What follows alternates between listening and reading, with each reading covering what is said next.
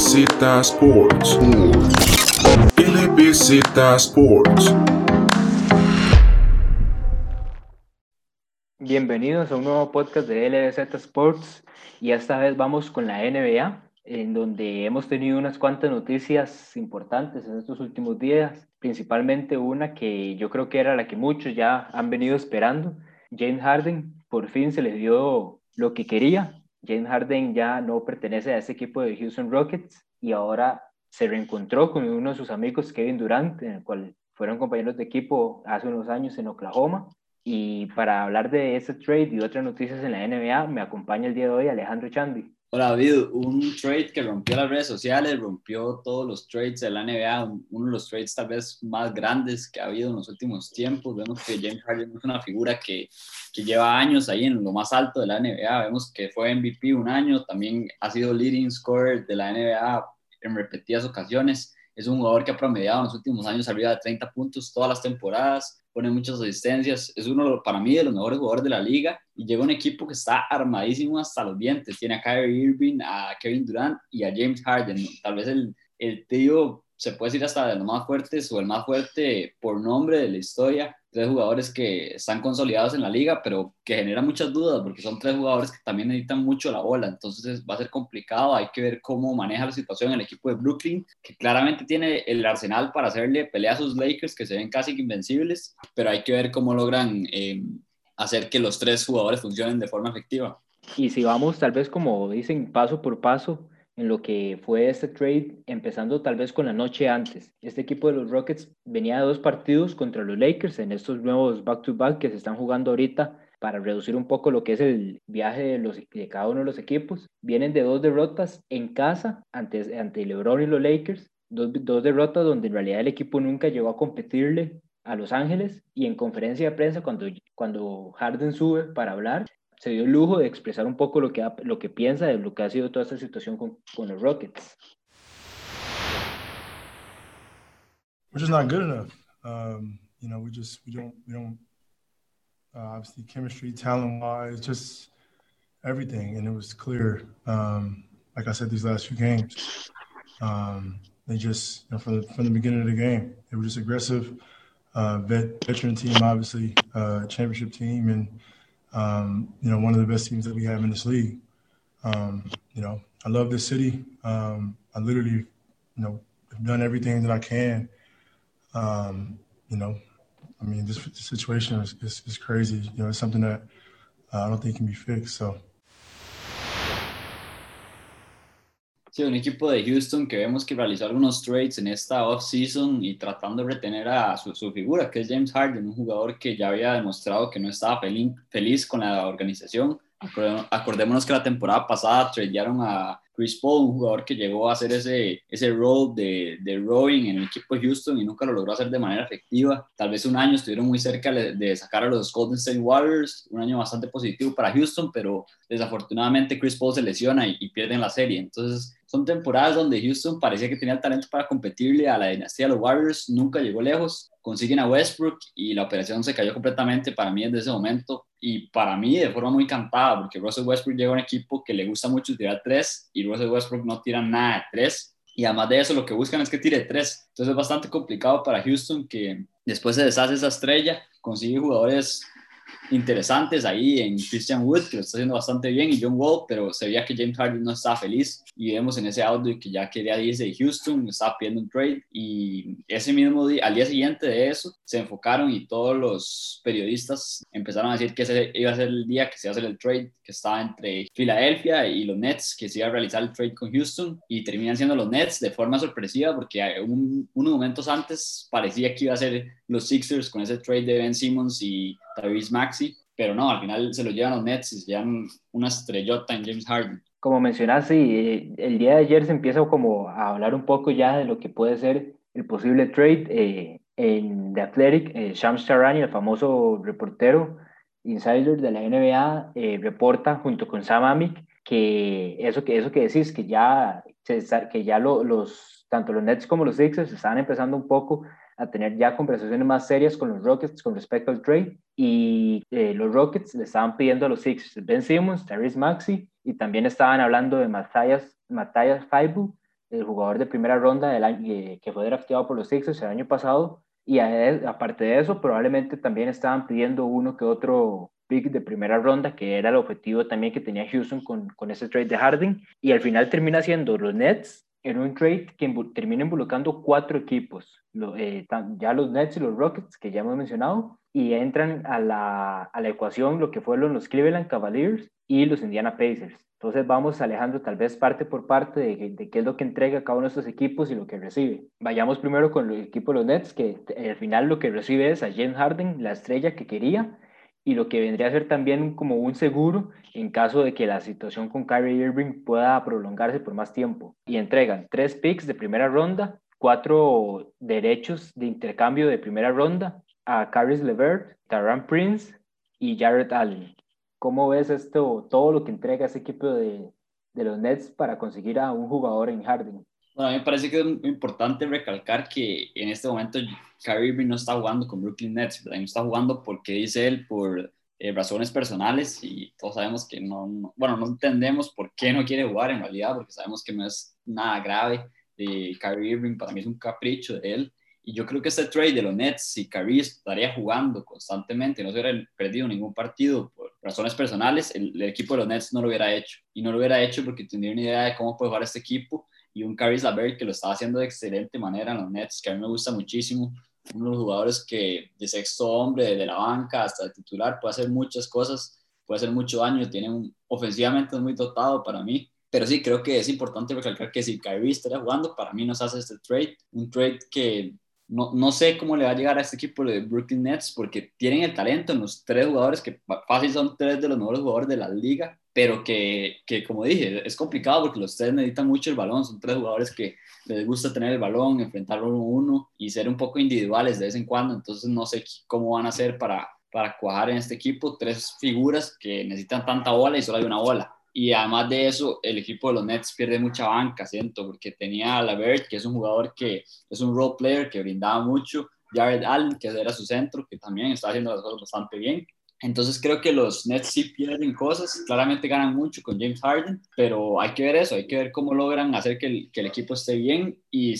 ahorita cuando, si, si Kyrie sigue perdiéndose partidos, se van a ver bastante bien, pero es que cuando llegue Kyrie van a haber más problemas porque Kyrie también es un jugador que necesita mucho la bola. Entonces yo quiero ver cuando estén los tres juntos jugando titulares, con que dicen que va a jugar eh, eh, Kyrie Irving, James, James Harden, Joe Harris, Kevin Durant y va a ser DeAndre Jordan entonces yo creo que esa va a ser la alineación titular y hay que ver cómo, cómo logra este equipo de Brooklyn seguir adelante. Ese detalle que mencionas, pues el, el, la profundidad de la banca era uno en realidad de los fuertes más grandes que tenía ese equipo de Brooklyn para lo que iba a hacer esa temporada. Vemos que Bruce Brown estaba empezando a tener minutos en la, en la alineación titular, lo que significaba que Joe Harris ahora, ahora estaba viniendo desde la banca. También teníamos, tenías a Caris LeVert, tenías a Jared Allen como poste inicial, entonces eh, de Andrew Jordan, el trabajo que se le pedía desde la banca pues era mínimo y cumplía con lo que, lo, con lo que tiene la capacidad de hacer. Eh, Landry Shamet eh, y Timothy Luwawu, Luwawu Cabarot, eh, dos jugadores que veían,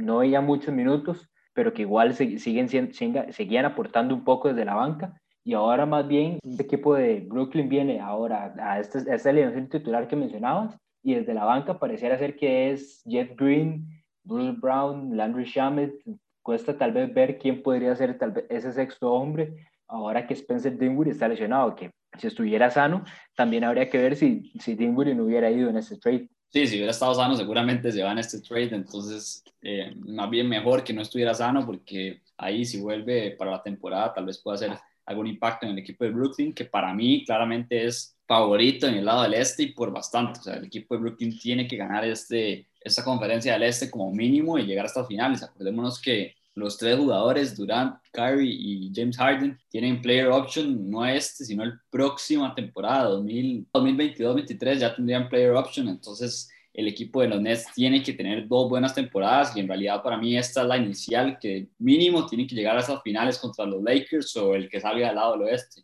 En cuanto a lo que fueron los Rockets para este, para este trade, pues como mencionamos, lo único que dejan ir es a James Harden y reciben cualquier cantidad de, de jugadores y de picks en este trade con Olade, Víctor Oladipo, Dante Exum, Rodion Skurrux, un jugador que, que juega en la, en la posición de ala pivot con buen tiro exterior y que tal vez en este equipo de, Brooklyn no recibía tantos minutos, pero que en Houston podría llegar a aportar bastante tiro exterior. Tres picks de primera ronda que pertenecen a Brooklyn en 2022, 2024 y 2026. Un pick de primera ronda que pertenece a los Milwaukee Bucks y cuatro intercambios de primera ronda. Un equipo de Houston que pues logra deshacerse de, de Harden un jugador que, como vimos,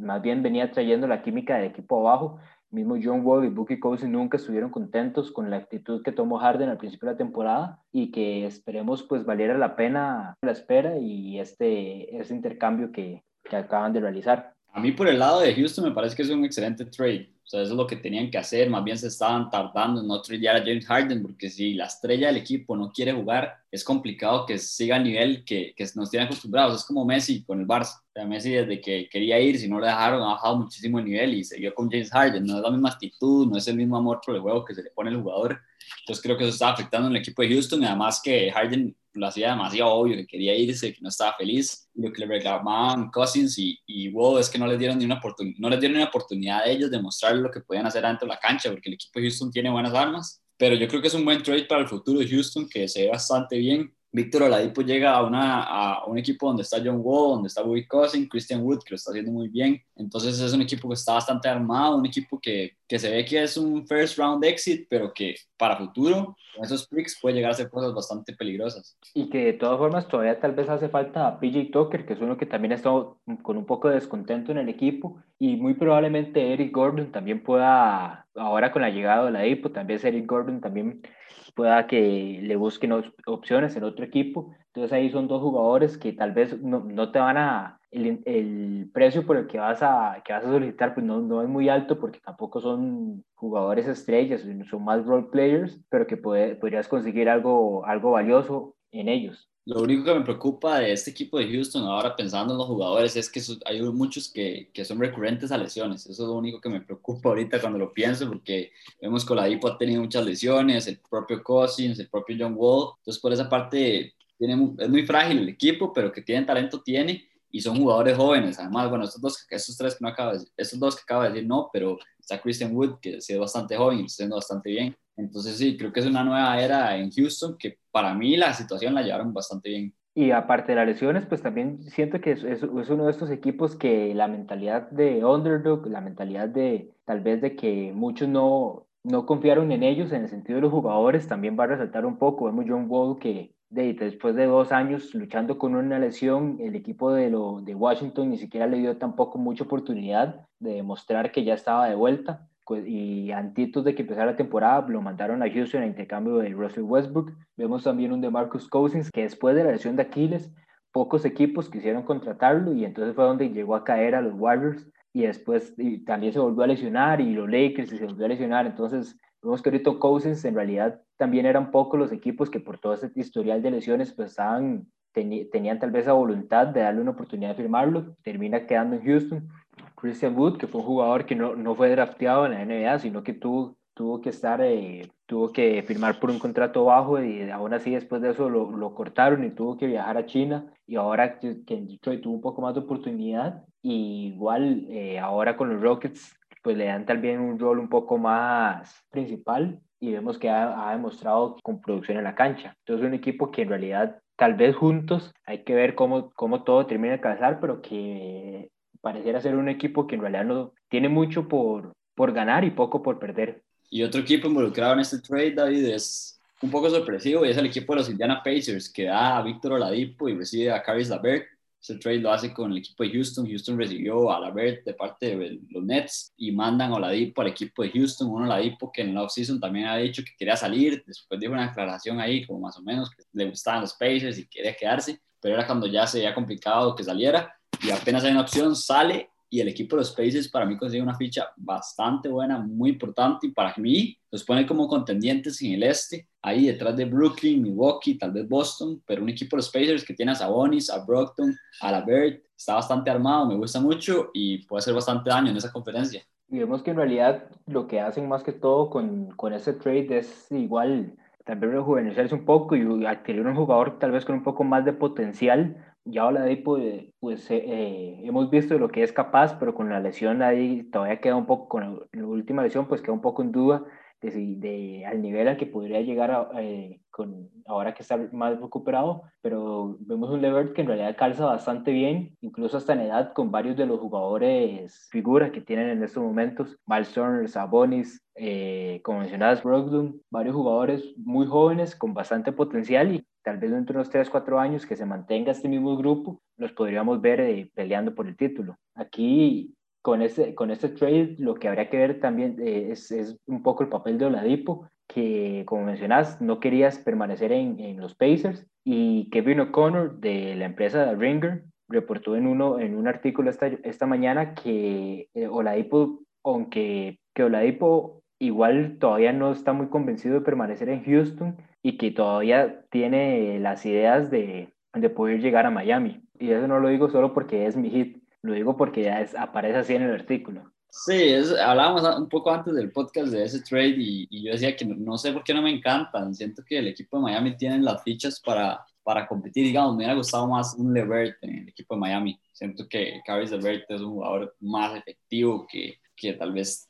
es más clutch, es que esa es la cosa de Oladipo, no me, no me encanta, no, no, no, siento que las últimas temporadas ha bajado mucho el nivel y ha perdido mucha confianza en sí mismo, un jugador que antes era un, atléticamente era una estrella completamente, pero las lesiones le han pegado mucho, es que eso es lo que pasa con los jugadores que se emocionan mucho atléticamente en la NBA y empiezan a donkear todas las bolas, en algún momento caen mal y se lesionan, es como lo que le pasó a Derrick Rose, que él dice que ojalá hubiera podido hacer bandejas más fáciles en algún momento en vez de donkearla encima de defensa, porque esas caídas son muy peligrosas y un Oladipo que el talento lo tiene, ahí está, pero quién sabe qué tan constante puede ser y, qué, tan, qué tanto puede recuperar ese nivel que alguna vez tuvo antes de la lesión, donde sí se como una estrella. Yo con lo de Oladipo todavía, y en cuanto tal vez como crecería en Miami, no voy más por un lado diferente del Alejandro, en realidad no me, siento que ni me, ni me fascinaría, ni tampoco me disgustaría. En realidad estoy, como en un punto intermedio con Oladipo. Siento que podría llegar a aportar un poco al, equipo de Miami.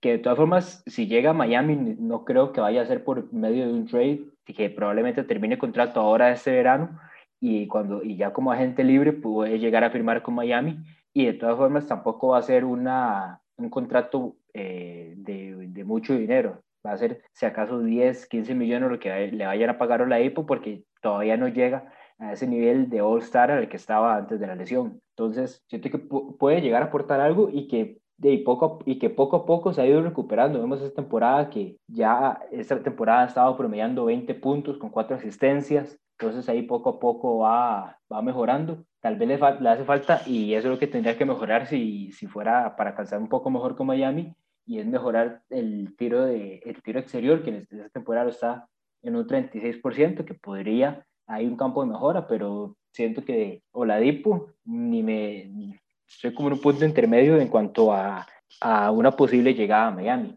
Y vamos a repasar el otro involucrado en este trade, que fue, como dice David, de cuatro equipos y también otro equipo sorpresivo que se metió ahí, que son los Cleveland Cavaliers, que terminan recibiendo a Jared Allen. Terminan recibiendo a Jared Allen y dan un first round pick que venía del equipo de Milwaukee. Entonces, unos Cavs que no entiendo bien qué, están, qué es lo que están tratando de hacer, pero pues, se supone que, que van a trillar a Andrew Drummond por ese contrato tan grande que tiene y consiguen un jugador joven, Jared Allen, que ha demostrado que puede ser bastante efectivo en esta liga. Tal vez le falta, claramente le falta tiro, pero es un jugador que por fortaleza y por fortaleza en la pintura es bastante efectivo y defensivamente también es muy bueno. Incluso podría llegar un equipo que de hecho en estos momentos pues está en el tercer lugar en cuanto al defensive rating, el equipo de Cleveland que lo que en lo que se ha enfocado, enfocado para ese torneo más que todo es en, en la defensa como un medio para ganar partidos porque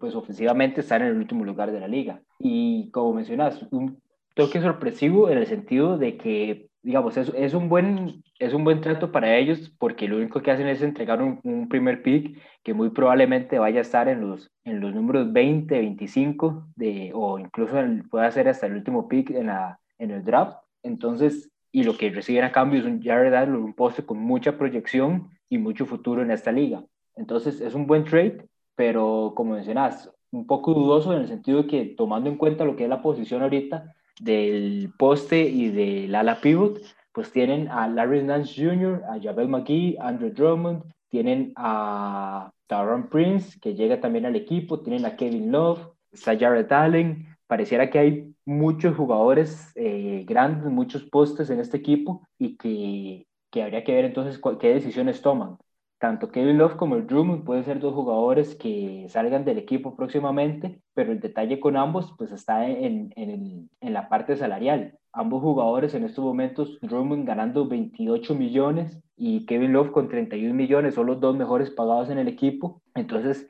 en caso de haber un intercambio con estos dos jugadores, pues está complicado en la parte salarial, porque son dos jugadores que en estos momentos yo creo que muy pocos, muy pocos equipos se arriesgarían a entregar algo tomando en cuenta el salario que involucran ambos. Sí, más en tiempo de COVID, que está complicado la situación financiera para los equipos de la NBA y que les cobran si se pasan ese salary cap, entonces yo creo que sí es complicado, jugadores que tal vez no valen esos contratos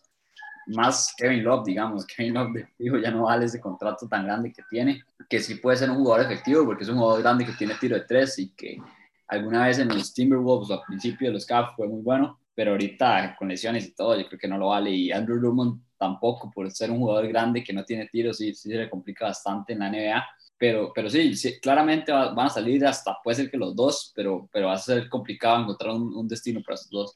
Incluso, digamos, el único problema con ambos de los jugadores, pues va por el, lado salarial, como mencionamos, porque todavía que Andrew Drummond, pues ahorita tal vez está un poco más complicado, porque no sé qué equipos podrían estar buscando un poste en estos momentos y más tomando en cuenta que, digamos, equipos como tanto los Clippers, eh, Los Ángeles, de los postes que tienen son Montrezl Harrell, Marc Gasol, Sergio Ibaka. O sea, son postes que vemos que no se les pide mucho, de poco salario. Entonces ahí es donde está lo complicado con Drummond. Y Kevin Love también por el lado salarial, aunque Kevin Love podría tener un poco más de, equipos interesados, porque en realidad es un buen jugador que puede dar bastante experiencia a un equipo que intente llegar al título y sigue siendo todavía un jugador muy efectivo desde la zona de tres. Entonces, eh, siento que Love podría tener un poco más chance, pero los salarios de ambos complican mucho la situación. Y otro tema complicado en la NBA en este momento, David, es el del COVID. Vemos que se han suspendido varios partidos. El día de ayer se suspendieron tres partidos. Utah Jazz contra Wizards, Magic contra Celtics y los Hawks contra Suns. Y el 15 de enero, eh, mañana, se suspendieron los Wizards contra los Pistons y los Warriors contra los Suns. O sea, un, un protocolo de COVID en la NBA que no está funcionando para nada bien, la verdad. Vemos que el equipo de los Celtics se ha perdido hasta tres partidos consecutivos por, por razones de COVID y por el aislamiento. Entonces es bastante complicado porque cuando un jugador lo tiene ya tuvo contacto con prácticamente todo el equipo, entonces tiene que mandarlos a cuarentena y es complicado, es complicado esta situación en la NBA y, y yo creo que sí deberían de reunirse y hablar otra, otra vez de los protocolos de, de esta enfermedad porque no la está haciendo para nada bien. Con respecto a eso, incluso el martes pues hubo una reunión entre los gobernadores de los equipos para discutir todo lo que es el tema del COVID y entre algunos de los varios acuerdos eh, llegaron también a, a, la posibilidad de hacer eh, una prueba más a los jugadores, que sería una prueba de,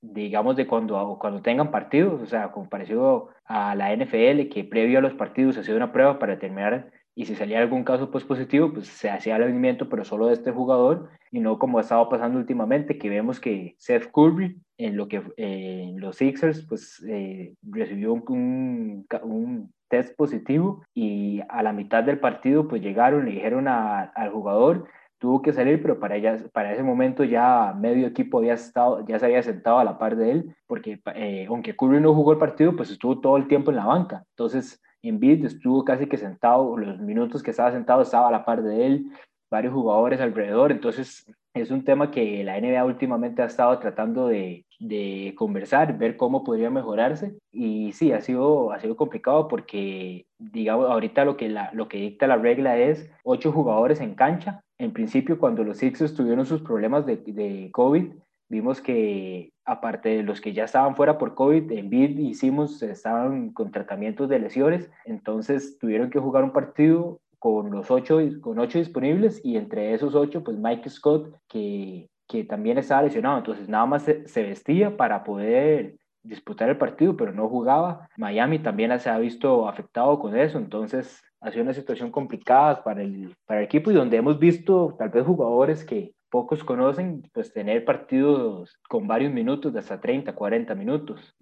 Sí, una situación que ha sido positiva en esa parte, porque jugadores como el propio rookie de, de parte de Filadelfia tuvo bastante, bueno, agregó bastante valor y casi hace en ese trade por James Harden, el rookie Tyrese Maxi, jugador que no tenía casi nada de minutos, que puede haber tenido 12, 15 minutos por partido y después tenía 38 minutos, entonces los aprovechó bastante bien, puso buenos números. Y así pasaba, el, digamos, en el caso de Miami también con las rotaciones y todo, porque los equipos también está pasando eso, como saben que está el COVID y que hay bastantes problemas, a veces no quieren exponer tanto a las estrellas, jugadores de Chicago también que subieron mucho el COVID, Larry Markkinen, un jugador, lo tenía en el fantasy, me ha pesado esas lesiones del COVID, entonces, es complicado porque la NBA eh, está, está, llevando el protocolo, yo creo que peor que la NFL. Es claro que en la NFL se le salía del control repetidamente y bastantes veces. Vemos que el equipo de Cleveland hasta en los playoffs le, pesó, pero, pero yo creo que como, como los equipos viajan de estado a estado de forma tan constante en la NBA y se tienen que quedar ahí de hotel a hotel, creo que sí es complicado. Entonces, entonces sí creo que deberían de cambiar los protocolos de COVID para que la temporada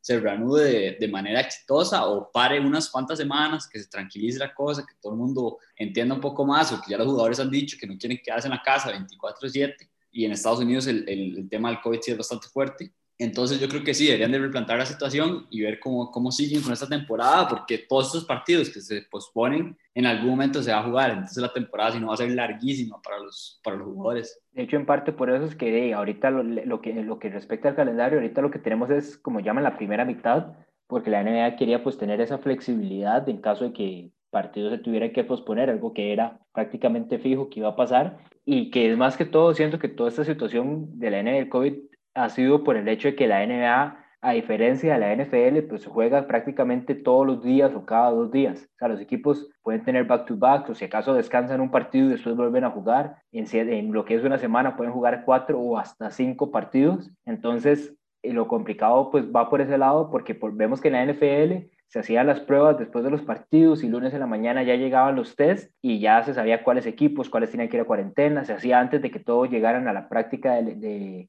a las instalaciones, entonces había un poco más de, de agilidad al momento de, de, hacer todo este, todo este tipo de procedimientos que en la, en la NBA es un toque difícil porque, como decimos, eh, eh, Houston hace poco pues tuvo un back-to-back con Los Ángeles, entonces eh, como juegan tan seguido es, es un problema que, que, con el que tienen que vivir y también que hasta incluso da menos tiempo para resolver las situaciones. Vemos que en la NFL había un prueba, un, una, había un positivo un lunes, pero ya para jueves se había controlado un poco más la situación y ya domingo todo estaba bien para jugar. Cambio en la NBA juegan lunes, eh, revisen, vamos a ver cómo están las pruebas, hay un caso positivo, hagamos todo, no sé qué, vamos a ver si todavía hay chance para el miércoles o el mismo martes en la noche jugar. Entonces eso es lo que ha complicado un poco esta situación en la NBA. Sí, además de que si le hacen prueba un día y al día siguiente juegan y, y, después sale que estaban positivos, hay que ver con quién tuvo contacto ese jugador y todo. Entonces es complicado en ese caso de Bradley Beal, que hasta porque Jason Taylor lo fue a saludar después del partido y,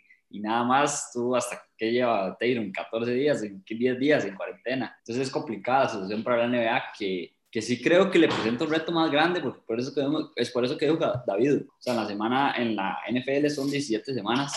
y además de eso hay, hay un bye ahí. Entonces, son menos partidos. Es verdad que los equipos son más grandes, son más gente, pero sí, sí pudieron contener un poco la situación y llevar a cabo una temporada que para mí hasta el momento fue bastante exitosa en la NFL y hay que ver cómo hace la NBA para tratar de hacer eso, porque claramente una burbuja no se puede hacer como lo están haciendo, porque en la burbuja de, de Disney le hicieron de excelente manera, o sea, fue una temporada que revivió de la nada y trajo mucha emoción y estuvo muy buena, pero que tienen que replantearse, como dije, todo el protocolo y a ver cómo siguen con esta temporada. Incluso una de las opciones para antes de empezar la temporada se llamaban mini burbujas, ¿verdad? Que era que los jugadores, pues, eh, tener varios, varias localidades donde los jugadores llegan, se juegan ciertos partidos entre tal vez cinco equipos al mismo tiempo, juegan lo que le respecta a cada uno y, y ya después van para las casas y todo, pero ahí los mismos jugadores dijeron que en realidad todo lo que pasaron en la burbuja de Disney mentalmente era un poco difícil y muchos también prefirieron no, no hacerlo, pero entonces ahí es donde vemos que tal vez eso, hubiera sido como una de las mejores opciones, pero vemos que los jugadores estaban un poco disconformes en el caso que se tomara decisión, cada quien, cada uno de ellos eh, pues quería jugar en las arenas de cada equipo, entonces ya ahora con, con iniciada la temporada así, muy probablemente la terminen de la misma forma y habría que ver entonces cómo, cómo sigue evolucionando este, este tema del COVID en la NBA. Sí, son jugadores de la NBA que para mí no han puesto de la parte en estos protocolos de COVID, porque primero todos se contagian, o sea, no sé qué tanto hacen, salen, yo creo que salen sin mascarilla, no les importa, porque vemos que hasta los han multado repetidamente a los, a los jugadores cuando no se dan cuenta que no están cumpliendo los protocolos, pero son jugadores que me parece que dan declaraciones muy caprichosas, como esas que no quieren burbujas porque mentalmente quedaron muy afectados, pero tampoco porque, digamos, la burbuja lo que los madres les dan miedo es que no vean a la familia, entonces estar tanto tiempo fuera de la familia y todo, pero entonces dicen después, yo no me quiero quedar en la casa 24/7, entonces es complicado porque es una pandemia que igual es muy peligrosa, entonces quedarse en la casa 24/7 no tiene nada de malo, fácilmente lo podrían hacer y reducir sus salidas, pero como son jugadores que tienen, se dan sus gustos y les gusta hacer cosas, bueno, no, no lo pueden cumplir según ellos, pero sí me parece que los jugadores también tienen que poner de su parte porque están ganando mucha plata para que se pongan en esas. Y bueno, con esto pasemos entonces un poco tal vez a lo que ha pasado en las últimas semanas en cuanto a partidos, en cuanto a equipos. Para esto cada uno de nosotros pues tiene un par de equipos de los que queremos tocar rápidamente para ya cerrar lo que es el episodio. Y yo por mi lado, uno de los equipos que me, que me llama la atención después de esta semana pues son los Charlotte Hornets. En estos momentos pues tenían tres partidos consecutivos con victoria. Fue el, el miércoles tuvieron una derrota contra los Dallas Mavericks, pero venían bastante bien y con un, con un Gordon Hayward que en realidad pareciera que parecía recuperarse un poco y, y, verse un poco más como el Gordon Hayward que fue All-Star en el equipo de Utah. Sí, una temporada de la NBA que continúa, pero ha, ha, estado complicado por lo que decimos, por lo del COVID, pero hay equipos que están subiendo el nivel. Vemos que los Nets le ganaron a los Knicks ayer y le ganaron con toda la banca Kevin Durant y un equipo de los Nets que claramente va a levantar cabeza y más si, bueno, si Curry sigue afuera, eh, James Harden va a llegar a jugar, entonces creo que ese equipo va para arriba. Vemos que el equipo de Portland ha ganado tres partidos seguidos y se coloca como quinto en el lado del oeste. Denver ha ganado cuatro los últimos cinco. Es un equipo de Denver que había empezado bastante mal. Un llamado Murray que está teniendo una temporada ahí muy, muy flojita, muy silenciosa. Un equipo de Dallas que también ha ganado cuatro seguidos. Y ahora le acaba de volver Christopher Porzingis. Entonces el equipo de Dallas se ve bastante fuerte otra vez. Vemos a San Francisco, o sea, los Warriors, que ha ganado 4 de 5, igual. Oklahoma City, que también va para arriba. San Antonio, otro equipo que va para arriba. Dos equipos en Oklahoma City y San Antonio que, que han buscado nuevas figuras y yo creo que las están encontrando. El equipo de San Antonio encontró a, a, a Kendall Johnson y a um, Lonnie Walker, que son dos jugadores que le están produciendo bastante. De Marley Rosen haciendo un gran trabajo también. De Jonathan Murray está teniendo un redemption season para mí. La temporada pasada lo hizo bastante mal y se esperaba mucho de él. Entonces son equipos que van para arriba. En el lado del oeste sigue los Lakers como favoritos y como líderes de esa conferencia y se ven muy fuertes. Los Clippers ahí le están pisando los talones, pero unos Clippers que también están buscando a ver cómo acomodan el equipo. Vemos que uno Williams que no está teniendo nada de minutos prácticamente, 20 por partido. Un Batum que desde que llegó ha tenido un rol más protagonista. Igual Luke, Luke Kennard, cuando le dieron ese contrato, le han dado un rol más protagonista. Y a como hay equipos que ya mencionadas varios que han mejorado, también hay otros como los Atlanta Hawks que lo que el lunes consiguieron su primera victoria después de cuatro consecutivos eh, con derrota. Entonces vemos que ah, como hay unos que van mejorando, otros más bien van para van bajando un poco. Los Sixers han tenido desde que hablamos aquel la, que la semana pasada han tenido tres derrotas en los últimos cuatro partidos que también les ha con todo el tema del COVID, pues ahí están un poco, eh, se han, han, visto un poco afectados. New York y Cleveland, que había, habían empezado un poco, como dicen, eh, calientes, eh, ahorita ya están regresando un poco a la tierra. Los Knicks tienen ahorita una racha de cuatro consecutivos en derrota, los Cleveland tienen tres derrotas consecutivas. Entonces ya poco a poco los equipos se van empezando a ver un poco más a lo que se podría esperar para el resto de la temporada y las tablas conforme vayan avanzando los partidos, pues vamos a ir viendo un poco más lo que es el potencial de cada uno de estos equipos. Sí, eh, vemos que hay cara, habíamos dicho que hay caras nuevas en nuevos equipos, entonces creo que cuando vaya avanzando la temporada ya se va a ir viendo qué equipo va para arriba. Hablábamos en el podcast pasado, los Sixers que están haciendo un gran trabajo, los Sixers bajaron un poco, pero yo creo que fue por el COVID, o sea, no tienen a Tobias Harris, no jugó Simmons un par de partidos, Jack Milton, hasta el propio Embiid, entonces le complicó un poco las cosas a los Sixers, que igual siguen de terceros en la conferencia del Este, y unos Milwaukee Bucks, que yo no los he visto tan sólidos, porque es de los únicos equipos que no le han afectado el COVID todavía, y, segundo lugar del este, bien, pero un récord de 8-4 que no se ve tan sólido hasta el momento. Y sí, yo creo que cuando vayamos avanzando la temporada se va a ir viendo más claramente cuáles son los equipos que en realidad son contendientes. Con esto cerramos lo que es este, este podcast y vamos a mencionar lo que es el, el jugador de la semana y mi elección para jugador de la semana se llama COVID-19. Como hemos visto, más de, como hemos visto 16 jugadores eh, afectados, más de 40, 50 jugadores eh, para cuarentena y aislamiento en protocolo de salud, alrededor de 10 partidos cancelados en la última semana. Entonces, para mí, el jugador de la semana en la NBA llamado COVID-19. Por mi parte, yo no se lo voy a dar al COVID, se lo voy a dar a un jugador de Portland, se lo voy a dar a CJ McCollum, un jugador que está teniendo una temporada bastante sólida, vemos que está poniendo números por ahora de superestrella. Bueno, es que quién sabe cuáles son los parámetros de superestrella, ¿verdad? Porque la temporada pasada Bradley Bill se quedó fuera promediando 28, 29, creo que hasta 30 puntos. Entonces es complicado ver cuál va a ser la nueva estrella y cuál, bueno, no hay juego de estrella este año, pero quién va a ser nominado a, como estrella del NBA pero un CJ McCollum que está demostrando con Lillard que para mí es el mejor backcourt de la, de la NBA en este momento porque no están Steph Curry y Clay Thompson. Entonces yo creo que está haciendo un gran trabajo, muy efectivo y ojalá aparezca en los momentos importantes. Un CJ que no ha aparecido en momentos importantes en los playoffs, siempre se esconde y es el, le toca a Dame tomar los tiros importantes y ojalá CJ se ponga a la 10 este año. Con esto cerramos entonces el podcast de esta semana en la NBA. Bastante, bastante de qué hablar. Harden, los Rockets, el trade que se realizó, Kyrie Irving todavía ausente en lo que son los Brooklyn Nets y pues todo el tema del COVID en la, liga. Entonces, un episodio más y recuerden pasar por nuestras redes sociales, CLZ Sports en Instagram, Twitter y Facebook, además de nuestros perfiles de podcast en Apple, Google y, Spotify. Y con esto cerramos y los vemos la próxima semana con otro, un nuevo episodio de NBA.